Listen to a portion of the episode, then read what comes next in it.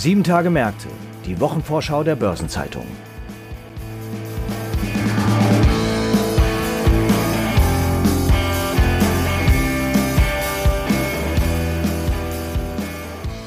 In der wegen des Karfreitags verkürzten kommenden Woche stehen etliche Unternehmenstermine im Fokus. So legen die amerikanischen Großbanken JP Morgan Chase, Citigroup, Goldman Sachs, Morgan Stanley, US Bancorp und Wells Fargo Zahlen zum ersten Quartal vor, während der britische Einzelhandelskonzern Tesco seine Jahresbilanz präsentiert. Unterdessen haben der Automobilkonzern Stellantis sowie auch der Flugzeugbauer Airbus zur Hauptversammlung eingeladen. Im Mittelpunkt des Interesses wird jedoch auch der Zinsentscheid der Europäischen Zentralbank stehen. Und zu diesen Themen und weiteren Terminen informieren wir Sie in den nächsten etwa 20 Minuten in der neuen Episode unseres Podcasts Sieben Tage Märkte. Dazu begrüße ich Sie herzlich, liebe Zuhörerinnen und Zuhörer. Heute ist Freitag, der 8. April. Mein Name ist Franz Kongbui und ich bin Redakteur der Börsenzeitung. Und gemeinsam mit meinem Kollegen Stefan Rexius, Redakteur im Ressort Konjunktur und Politik, und Christiane Lang stelle ich Ihnen die Themen vor, die in der anstehenden Woche wichtig werden. Und starten wollen wir mit der EZB. Hierzu befrage ich heute unseren Wirtschaftspolitikredakteur Stefan Rexius. Hallo Stefan. Hallo Franz, grüß dich. Das ist ja meine Premiere heute. Ich freue mich sehr. Ich mich auch. Stefan, die Inflation toppt seit Monaten die Erwartungen von Beobachtern und auch der EZB. Wie brisant ist die Lage für die EZB vor der Ratssitzung am Donnerstag? Ja, man kann schon sagen, dass die Lage heikel ist. Also die Inflation im Euroraum ist ja gerade im März auf 7,5 Prozent gesprungen von 5,9 vorher. Und das ist die höchste Inflationsrate, die seit Einführung des Euro je gemessen worden ist, und zwar mit Abstand. Und hinzu kommt, es gibt keine Anzeichen, dass dieser Preisdruck in der Eurozone und auch in Deutschland vor allen Dingen nachlässt, sondern im Gegenteil, dieser Preisdruck hat über die letzten Monate sogar noch sehr stark zugenommen. Und der Ukraine-Krieg mit den Energiepreisschüben, der befeuert das Ganze ja jetzt nochmal, sodass Volkswirte durchaus bis in den Herbst hinein mit Raten über sieben Prozent womöglich rechnen. Auch die Kerninflation legt stark zu. Das ist ganz interessant, weil da sind Nahrungsmittel und Energie ja außen vor. Das heißt, der Inflationsdruck nimmt auch in der Breite zu. Und das führt auch dazu, dass jetzt die Inflationserwartungen steigen an den Märkten und dadurch steigt der Druck und auch die Erwartungshaltung an die EZB. Ja, das klingt sehr ernst. Hat die EZB den Ernst der Lage erkannt? Ja, die Anzeichen haben sich in den letzten Wochen und Monaten zumindest verdichtet, dass das so ist. Da können wir kurz ein bisschen ausholen und mal in den Februar und März zurückblicken. Das waren ja die ersten Ratssitzungen dieses Jahres. Und bei der ersten Ratssitzung Anfang Februar war es so, dass EZB-Chefin Christine Lagarde die Märkte zumindest schon mal verbal darauf eingestellt hat, dass die Zinsen auch in diesem Jahr womöglich schon steigen können. Das waren so erste zaghafte Andeutungen, die aber durchaus überraschend kamen. Und kurz vorher war halt schon eine sehr hohe Inflationsrate, die über den Erwartungen lag, gemessen worden. Ähnliches war dann vor einem Monat Anfang März zu beobachten. Auch da wieder ein deutlicher Inflationsanstieg. Und äh, da hat die EZB dann auch substanziell entschieden, ihren Kurs zu verschärfen und insbesondere die Anleihekäufe schneller zurückzufahren. Und äh, dieser Schwenk, dieser Sinneswandel der EZB, der ist schon durchaus wohlwollend auch aufgenommen worden bei Beobachtern, vor allen Dingen in der deutschen Bankenbranche. Und äh, die drängen aber jetzt umso mehr dann auch darauf und auch ein Teil der Ökonomenschar, dass die Inflationsbekämpfung einfach noch mehr Priorität bekommt bei der EZB. Und was bedeutet das für die jetzt anstehenden Beratungen im EZB-Rat? Ja, man kann sich auf äh, schwierige Debatten einstellen, weil der EZB-Rat letztlich vor einem Dilemma steht. Also das betonen auch manche Notenbanker jetzt im Vorfeld. Das Risiko ist natürlich äh, mit einer zusätzlichen Straffung, also Anleihekäufe früher zu beenden und dann auch bei Zeiten die Zinsen zu erhöhen die äh, Konjunktur abzuwürgen, die ja jetzt unter den Folgen des Ukraine-Kriegs leidet. Deswegen plädieren einige dafür, lieber noch abzuwarten. Auf der anderen Seite äh, mehren sich aber auch die Stimmen für baldige Zinserhöhungen. Und äh, das wird sehr spannend zu beobachten sein. In den letzten Wochen und bei den ersten Sitzungen schien es halt so, dass die Falken, die sogenannten Falken, also die Verfechter einer strikteren Geldpolitik, die Oberhand äh, gewonnen haben im EZB-Rat. Das war über die letzten Jahre ja wahrlich eher selten der Fall.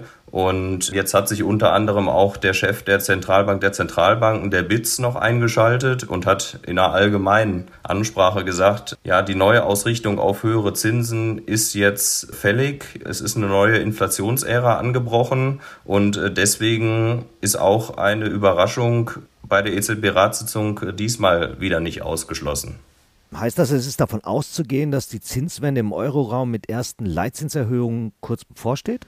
Da muss man vorsichtig sein. Die Wahrscheinlichkeit dafür ist auf jeden Fall weiter gestiegen in den letzten Wochen. Und äh, an den Märkten nehmen eben auch die Wetten auf Zinserhöhungen in diesem Jahr wieder zu. Auch Bankvolkswirte spekulieren natürlich, wann es soweit ist. Also die Mutmaßungen reichen jetzt schon bis Juli, also dass schon im oder zu Anfang des dritten Quartals dann die erste Zinserhöhung anstehen könnte. Das ist sicherlich zurzeit noch eine Außenseitermeinung, aber zeigt, äh, wie groß die Erwartungshaltung zum Teil geworden ist. Und die Spekulationen reichen darüber, dass bis Ende dieses Jahres, was auch einige Notenbanker fordern, der Negativzins, also der negative Einlagezins für Banken dann enden könnte im Euroraum und dass dann auch der Boden bereitet ist, dass im Jahr 2023 die Zinsen womöglich bis auf zwei Prozent steigen könnten. Das ist ein Niveau, was noch vor wenigen Monaten überhaupt nicht absehbar war. Das muss man sich auch immer vor Augen führen.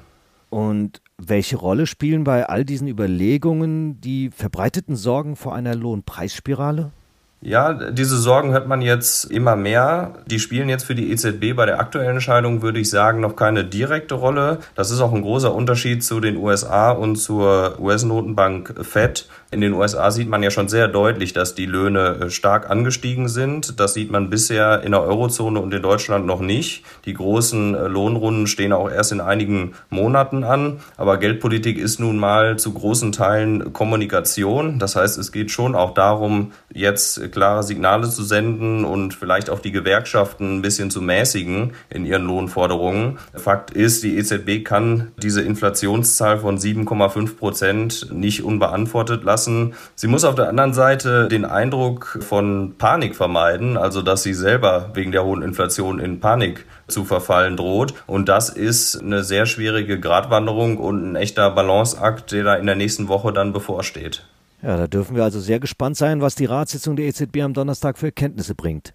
Herzlichen Dank, Stefan, für die Einblicke in das, was Ökonomen und Märkte rund um den anstehenden Zinsentscheid bewegt. Ja, danke, Franz. Gerne wieder. Das hat Spaß gemacht. Darüber hinaus gibt es noch weitere wichtige Themen in der neuen Woche, die Ihnen meine Kollegin Christiane Lang nun vorstellen wird. Für Dienstag hat Airbus zur Hauptversammlung in Amsterdam eingeladen. Die Aktionäre können entweder in Präsenz vor Ort, das muss aber beantragt werden, oder per Videokonferenz teilnehmen. Der Luft- und Raumfahrtkonzern will für das abgelaufene Jahr wieder eine Dividende zahlen, und zwar in Höhe von 1,50 Euro. Das wird damit begründet, dass sich der Konzern schneller von der Pandemie erholt hat als erwartet. Für die beiden Vorjahre war die Dividendenzahlung ausgesetzt worden. Damit liegt die Ausschüttungssumme nun bei knapp 1,2 Milliarden Euro und die Ausschüttungsquote bei 28 Prozent. Damit ist das Vorpandemieniveau aber bei weitem noch nicht erreicht. Für das Jahr 2018 hatte die Ausschüttungsquote noch 42 Prozent betragen.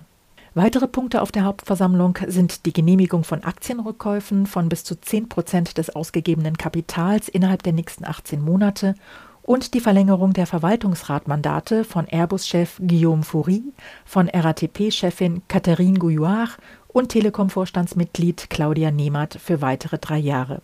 Außerdem soll Irene Rummelhoff, die dem Vorstand des norwegischen Energiekonzerns Equinor angehört, neu in den Verwaltungsrat gewählt werden und dort Stellantis-Chef Carlos Tavares nachfolgen.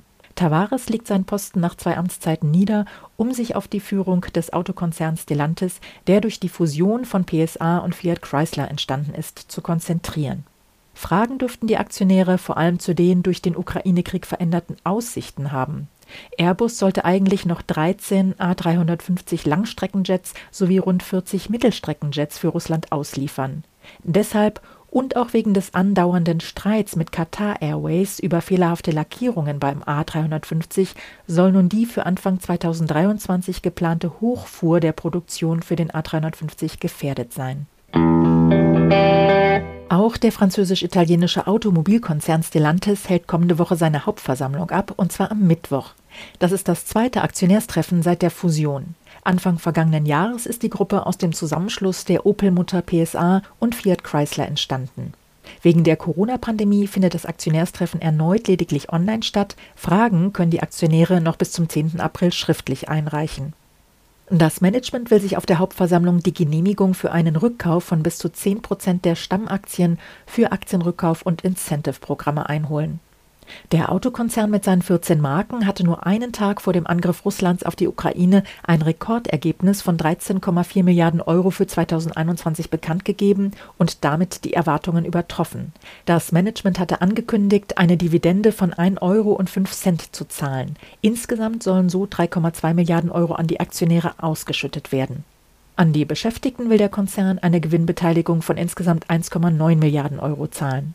Die Ausschüttungsquote soll sich auch in den kommenden Jahren bis 2025 weiter zwischen 25 und 30 Prozent bewegen. Das hatte Konzernchef Carlos Tavares bei der Vorstellung seines Strategieplans Anfang März mitgeteilt. Auch bei Stellantis dürften die Aktionäre auf der Hauptversammlung besonders die Aussichten auf das laufende Jahr, die sich durch den Ukraine-Krieg verändert haben, interessieren. In der kommenden Woche legen die großen US-Banken ihre Zahlen für das erste Quartal vor. Am Mittwoch wird JP Morgan den Ergebnisreigen starten. Am Donnerstag folgen dann Citigroup, Goldman Sachs, Morgan Stanley und Wells Fargo und am Montag darauf die Bank of America. Auch wenn die USA geografisch von der Ukraine weit entfernt sind, der russische Angriffskrieg hat auch für die großen Wall Street-Firmen das Umfeld stark verändert. Noch zu Jahresbeginn waren die Perspektiven mit der Aussicht auf kräftige Zinssteigerungen im Jahresverlauf und auf vermehrte Konsumkredite sehr rosig und die Analysten hatten ihre Schätzungen für die Banken spürbar angehoben.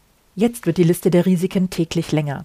Erst vor wenigen Tagen hatte JP Morgan-Chef Jamie Dimon in seinem jährlichen Aktionärsbrief den Ernst der Lage hervorgehoben. Er schreibt, der Krieg in der Ukraine, die Inflation und steigende Zinsen, das alles stelle eine noch nie dagewesene Kombination von Risiken dar.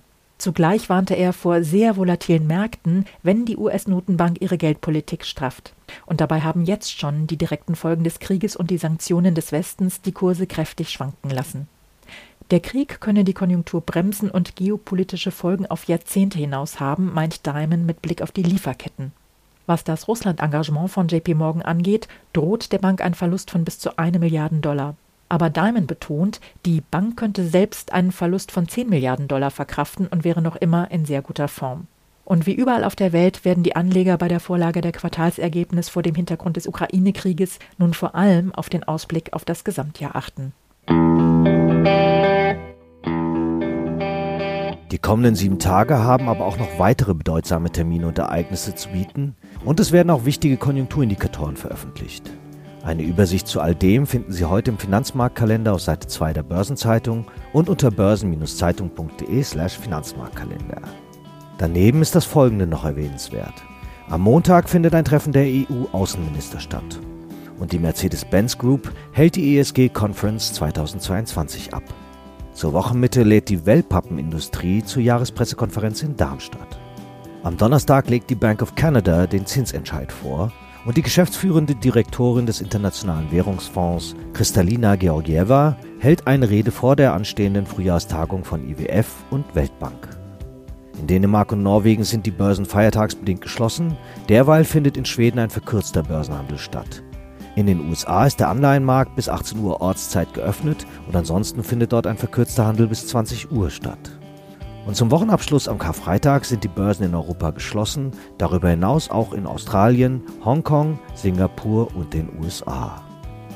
Ein paar runde Geburtstage gibt es in den nächsten Tagen ebenfalls zu feiern. 60 Jahre alt werden Annika Falkengren, eine der sieben geschäftsführenden Teilhaber von Lombard Odier und zuvor SEB-CEO, Philipp Vorndran, Partner bei Flossbach und von Storch, sowie Henning Busch, Managing Director für institutionelle Kunden in Deutschland und Österreich bei der Capital Group und vorher Vorstand der Credit Suisse Deutschland AG. Seinen 65. Geburtstag feiert der Gründer und Eigentümer der Renova-Gruppe Viktor Wechselberg. 70 Jahre alt wird der ehemalige DK-Bank-Vorstand Hans-Jürgen Gutenberger und ihren 75. Geburtstag begehen Helmut Perlet, ehemals Allianz Finanzvorstand und dann Aufsichtsratschef, sowie Jürgen Kösters, Ehrenvorsitzender des Börsenrats der Trägergesellschaft der drei Regionalbörsen in Hannover, Hamburg und Düsseldorf, Börsen AG und zuvor NordLB-Vorstand. Artikel zu Geburtstagen und Personalien finden Sie nicht nur auf der Personenseite der Börsenzeitung, sondern auch gebündelt in unserer Personalia-App. Überdies finden in der kommenden Woche der Welt-Parkinson-Tag, der Internationale Tag der bemannten Raumfahrt und der Internationale Tag der Kunst statt. Derweil ist es ein Jahr her, dass US-Präsident Joe Biden den Abzug der US-Armee aus Afghanistan angekündigt hat, das Bundesverfassungsgericht den in Berlin erlassenen Mietendeckel gekippt hat und der US-amerikanische Finanz- und Börsenmakler sowie Anlagebetrüger Bernie Madoff verstarb. Vor 20 Jahren ereignete sich einer der größten Skandale am krisengeschüttelten neuen Markt. Eine Sonderprüfung bei Comroad ergab, dass 99 Prozent der Umsätze des Telematikanbieters frei erfunden worden waren. Im darauffolgenden November verurteilte das Landgericht München den ehemaligen Comroad-Chef Bodo Schnabel zu sieben Jahren Haft. Sein Privatvermögen fiel an den Staat. 50 Jahre ist es her, dass sich sechs Länder der Europäischen Gemeinschaft auf den Europäischen Wechselkursverbund einigten. Das multilaterale Interventionssystem hatte stabile Wechselkurse der Währungen der Teilnehmerländer zum Ziel.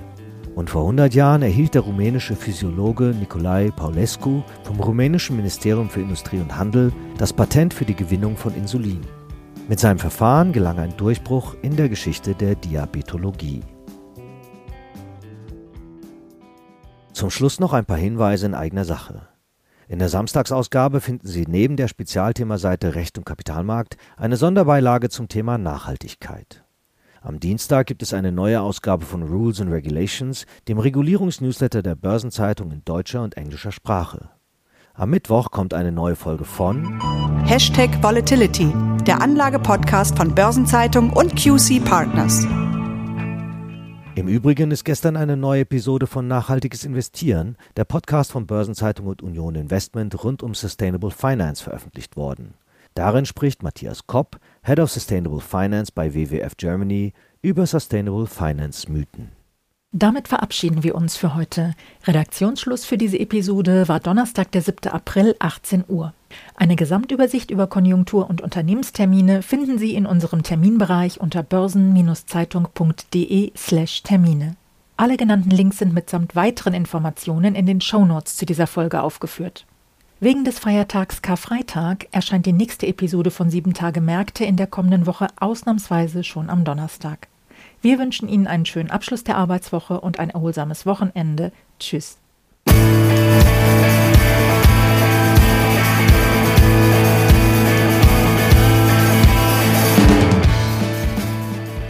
Sieben Tage Märkte, die Wochenvorschau der Börsenzeitung.